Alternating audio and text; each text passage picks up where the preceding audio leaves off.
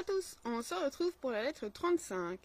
Pour moi, juste avant l'apéro du vendredi.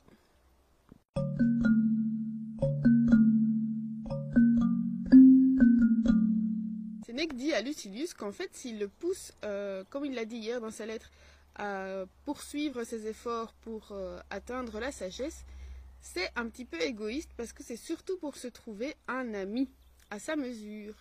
Il dit pour le moment, donc il parle à Lucilius, hein, il dit pour le moment tu m'aimes, mais tu n'es pas mon ami. Alors, quelle est la différence? Il dit c'est pas la même chose. Celui qui est notre ami nous aime, mais celui qui nous aime n'est pas forcément notre ami. Et euh, il dit que l'amitié n'a que des avantages. Par contre, l'amour, lui, peut euh, nuire, peut blesser. Il, euh, il a déjà dit, ce n'est qu'il cherche un ami, et qu'en fait, quand il aura trouvé cet ami, il va pouvoir lui parler comme si il se parlait à lui-même. Et alors, ça revient un peu à ce que je disais euh, avant-hier, je pense, euh, par rapport au, par au fait d'être ami avec soi-même. Donc, euh, on est d'abord ami avec soi-même, et puis après, on va pouvoir partager avec quelqu'un d'autre ce que on, on partage déjà avec soi. Alors, il dit justement une des bonnes raisons de progresser dans la sagesse, c'est d'apprendre à aimer. Et il dit dépêche-toi, pour que ce soit moi qui en profite et pas quelqu'un d'autre. Euh, et alors il dit je profite déjà en fait, rien qu'à y penser. Donc il se réjouit euh, à l'idée de pouvoir euh, profiter de cette amitié avec Lucilius. Et il dit j'espère que nous ne serons plus qu'une âme, et que mon âme à moi qui est déjà vieille s'en trouvera revigorée. Mais, déjà maintenant, je veux et je peux être joyeux. Il dit c'est déjà bien de penser euh, à ceux qu'on aime, rien que d'y penser, de penser à ce qu'ils font, à quoi ils ressemblent et tout ça. Alors en ce temps de confinement, je peux vous dire que moi je pense beaucoup à ma famille qui euh, que je n'ai plus vue depuis trois mois. Alors euh, voilà, je les vois, je les entends, je les vois comme ça euh, furtivement. Je les entends, mais c'est évidemment pas du tout la même chose que de les voir en vrai. Et euh, mais justement, c'est ce qu'il dit. Penser à ceux qu'on aime, c'est une joie légère et vite évanouie. Le plaisir le plus important, c'est évidemment de voir la personne aimée. Et donc il lui dit, fais-moi un grand cadeau et viens. Surtout, rappelle-toi que tu es mortel et que moi je suis vieux.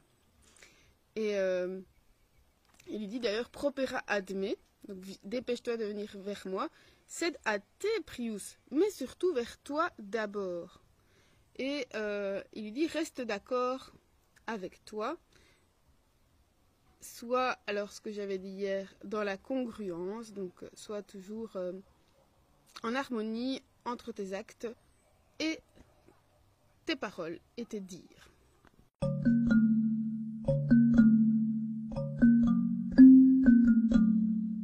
Dit que euh, un changement de volonté révèle une âme à la dérive, qui va au gré du vent, hein, qui est vraiment pas stable. Et donc il lui donne comme exercice examine tous les jours ce que tu veux aujourd'hui.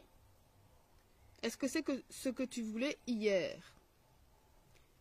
Si c'est la même chose, c'est un bon signe. Si ça change souvent, c'est pas, ce n'est pas très bon signe. Donc la phrase que j'avais retenue, c'est celle-ci non wagatur quod fixum adque fundatum est. Donc euh, ce qui a été fixé et euh, fondé, assis, euh, vraiment, oui, fundatum, donc c'est les, fondations hein, d'une maison par exemple. Eh bien, ne, va, ne, ne erre pas, ne vagabonde pas.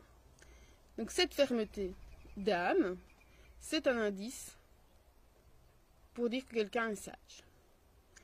Et euh, cette fermeté, on va déjà la retrouver chez celui qui a déjà bien progressé.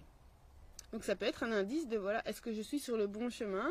Euh, Est-ce que je ne change pas trop souvent d'avis? Est-ce que je ne suis pas une question qu'on peut se, pose, se poser hein, euh, trop influençable, ça aussi, hein, parce que parfois on a l'impression d'avoir un avis bien tranché, et puis il suffit d'en parler à quelqu'un, on se dit hm, est-ce que j'ai bien raison? Est-ce que c'est pas lui qui a raison? Voilà. Et il dit que la différence entre quelqu'un qui a progressé et quelqu'un qui est déjà bien sage, c'est que le premier va subir euh, un ébranlement, donc il va bouger un peu, mais il ne se déplace pas. Donc il va, euh, comme si on pousse quelqu'un, euh, voilà, celui qui n'est pas sage ben, va partir en avant. Par contre, celui qui est déjà assagi va juste vaciller sur sa base. Par contre, celui qui est sage, lui ne bouge même pas. Donc j'aime bien cette image-là d'être fixe et de dire, voilà, ce, ce que j'ai décidé reste immuable. Bon, après, il faut savoir si euh, ça ne doit pas être le symptôme de quelqu'un qui est buté aussi. Hein, qui a, on connaît certainement des gens comme ça qui non, euh, j'ai décidé ça, je ne changerai pas d'avis, c'est une question de principe. Euh, voilà.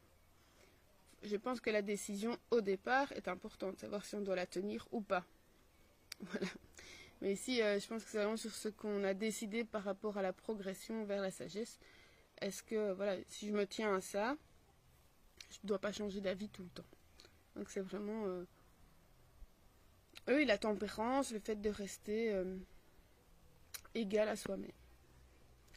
Réfléchissons à ça.